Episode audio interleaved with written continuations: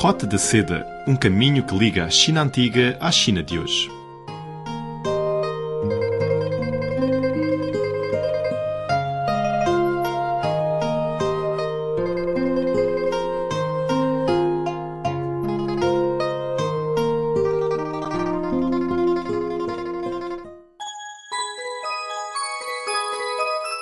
Olá, caros amigos, sejam muito bem-vindos à Roda da Seda. Sou Silvia Jin. Nesta semana, continuaremos ouvindo as intervenções dos educadores que se dedicam à divulgação de língua portuguesa e chinesa.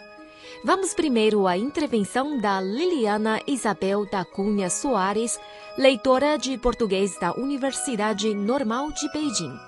O caso da sua universidade é bem diferente das outras que administram o curso de português na China. Segundo a professora, a língua não é o fim, mas sim uma ferramenta para atingir o fim. Vamos lá. Eu, juntamente com o meu colega Luís, estou a ensinar na Universidade Normal de Pequim e a nossa universidade não tem uma licenciatura em português. O nosso caso, se não é único, é raro.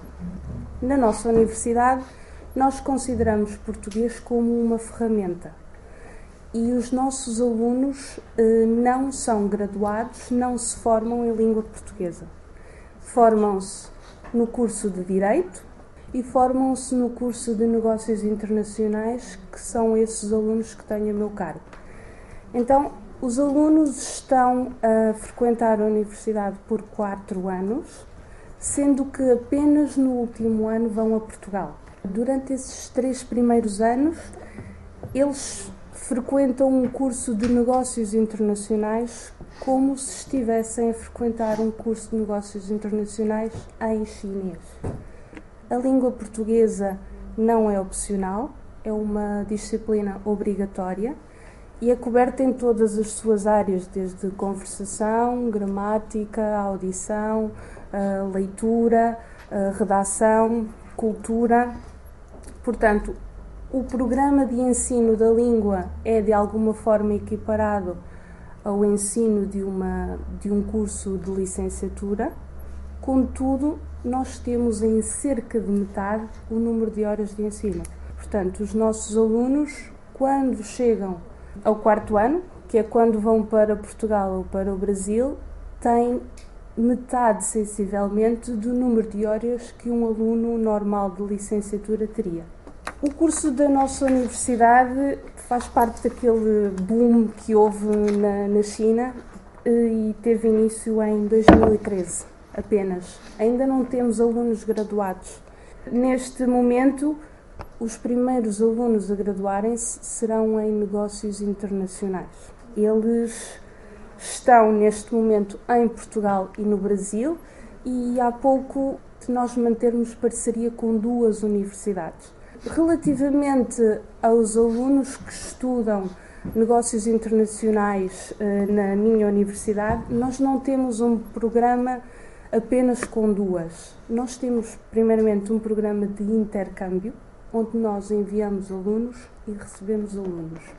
E esses alunos uh, estão divididos pela Universidade do Rio Grande do Sul, no Brasil, que para já é a única com a qual temos protocolo, com a Porto Business School, da Universidade do Porto, com a Faculdade de Economia da Universidade de Coimbra e a Faculdade de Economia da Universidade de Lisboa e finalmente a nova Business School.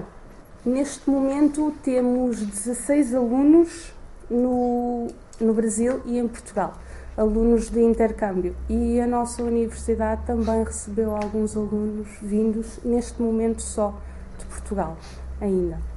O nosso curso tem outra especificidade que é que se prende com o facto de apenas professores nativos ensinarem a língua portuguesa.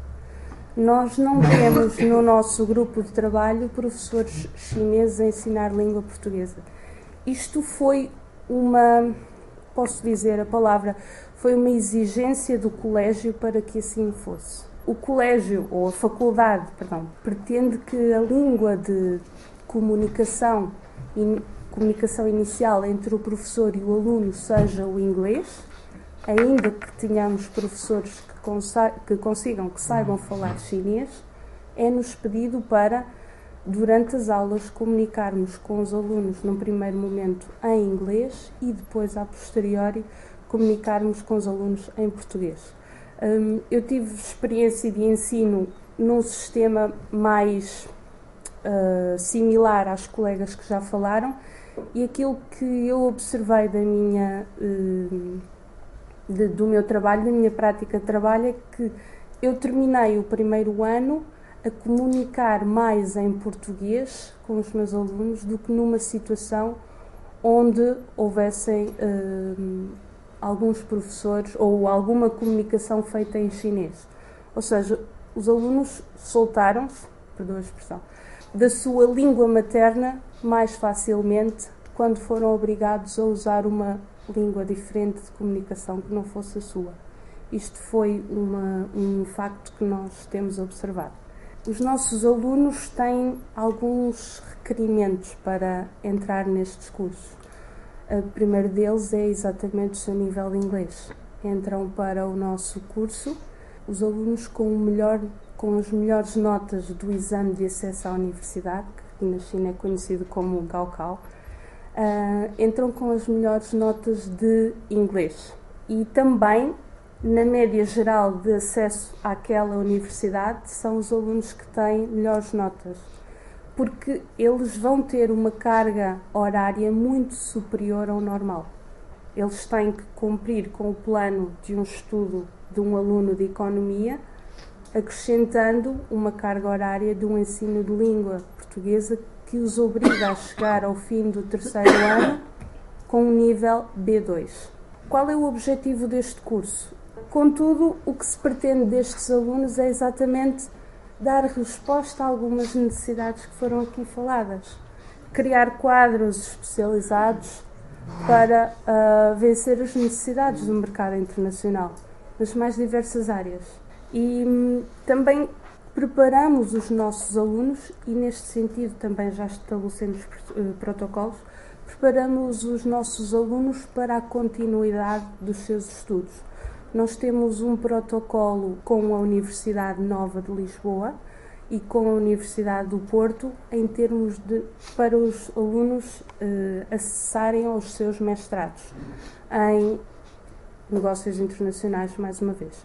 Portanto, todo este projeto, toda esta ideia foi criada pensando num fim muito específico, não apenas o ensino da língua, que não é esse não é essa a base mais importante, é a utilização da língua para chegar a um outro fim, para atingir uma, uma outra meta. A seguir, vamos escutar a reitora do Colégio de São Tomás de Lisboa, doutora Isabel Almeida Brito. O seu colégio é a primeira escola portuguesa a celebrar um acordo com o Instituto Confúcio da China.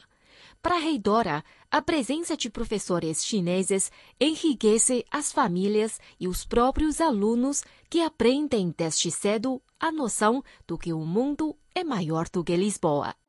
Há 12 anos fundou um primeiro colégio e neste momento nós temos uh, mais de 2 mil alunos em Portugal.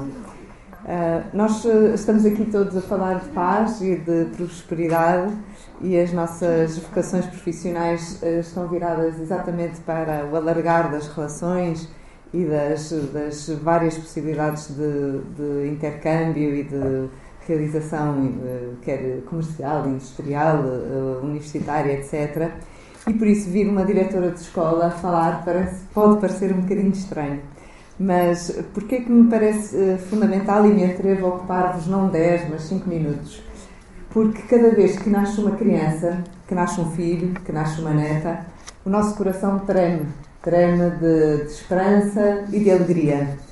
E, e por isso, na nossa experiência educativa, educar crianças mais novas, de, nós temos alunos desde os 3 aos 18 anos no ensino básico, não é apenas uma questão crucial do ponto de vista já falado aqui à roda desta mesa, no sentido de uh, desenvolver as competências básicas, essenciais, uh, quer a aprendizagem de uma língua, quer a aprendizagem desta cultura de diálogo, de amizade, de uh, sair de nós próprios ao encontro do outro para encontrar sempre novas possibilidades mais interessantes de vida. Educar crianças mais novas, na nossa experiência, tem sido um acordar da nossa própria experiência como adultos. Porque olhando para uma criança, nós somos desafiados a encontrar aquilo que de mais essencial consideramos ser a nossa experiência humana. Charles Péguy, um grande poeta, escritor francês do princípio do século XX, dizia que um homem de 30, 40 anos já pode ter desistido de ser plenamente feliz, mas olhando para o seu filho de 10, não pode não desejar para ele toda a felicidade, a plenitude. E por isso, quando nós educamos, vem ao de cima toda a criatividade, toda a seriedade daquilo que de mais verdadeiro existe na experiência humana. E nesse sentido, eh, um olhar sobre a educação de base é não só a garantia de uma sociedade saudável para o futuro, mas sim a garantia de uma sociedade saudável no presente, feita por adultos ainda cheios da tal esperança e da tal alegria que, olhando as crianças, não podemos deixar de sentir e acarinhar. O que é que nós uh, fizemos no Colégio de São Tomás? Procuramos uh, dois, duas linhas principais. A primeira, um cuidado muito grande na escolha dos educadores. Estão aqui vários professores, não posso deixar de sentir neles a mesma afinidade com este gosto por transmitir conhecimento e por desenvolver experiência nos outros. Uh, na educação básica, isso vem ao de cima com toda a pujança. E, portanto, uma das coisas que seria para nós um gosto uh, seria a possibilidade, acarinhada pelo Dr. Tomás Ventinho, de uh, fazermos alguma coisa no sentido da educação, da formação de professores. O outro parâmetro, para nós fundamental, é a construção de um currículo alargado que permita a cada criança, a cada adolescente, descobrir não só todas as capacidades que tem, mas também todas as possibilidades de relação entre essas capacidades e o mundo e todos os aspectos da realidade. Uh, nessa, nessa linha, temos uh, no colégio uh, fomentado, para além dos conhecimentos essenciais obrigatórios, do, do, sistema educativo obrigatório, toda uma gama de incursões na grande literatura mundial, no conhecimento uh, muito rigoroso do raciocínio lógico e matemático, aliás, com uma experiência muito interessante da adaptação do currículo de Singapura à realidade portuguesa, com o método Great Math. eh, um método de ensino da matemática, uma grande profundidade e alargamento da experiência científica, uh, fomentando uma, eh, uma, feira da ciência e uma, uma larga uh, exposição dos nossos alunos uh, às técnicas laboratoriais, mas depois também um grande desenvolvimento das artes e da música, e nisso o intercâmbio com um país como a China é uma riqueza enorme porque é detentor de uma, de uma cultura riquíssima e multissecular. E depois, finalmente, uma grande, uh, um grande ênfase no ensino das línguas. Nós fomos, há dois anos, a primeira escola portuguesa a celebrar um acordo uh, com o Instituto Confúcio. Temos neste momento três professoras uh, nativas chinesas a trabalhar connosco e mais de 500 alunos uh, entre os 10 e os 15 anos a aprender mandarim na nossa escola. Uh, isso representa não só uma grande riqueza uh, de base no conhecimento do mandarim, mas também e sobretudo uma grande riqueza nestas competências de diálogo, porque a presença de três professoras chinesas dentro da nossa comunidade docente, que envolve cerca de 100 uh, professores, 120 professores, significa uma, uma necessidade e uma riqueza de acolhimento recíproco que nos enriquece a nós como educadores e enriquece as famílias e os próprios alunos, que aprendem uma maneira de olhar a vida que incorpora desde cedo a noção de que o mundo é maior do que Lisboa. Bom, caros amigos, a Roda da Seda fica hoje por aqui. Muito obrigada pela sua companhia. Na próxima semana voltaremos com muito mais novidades para vocês. Não percam. Até a próxima. Tchau, tchau.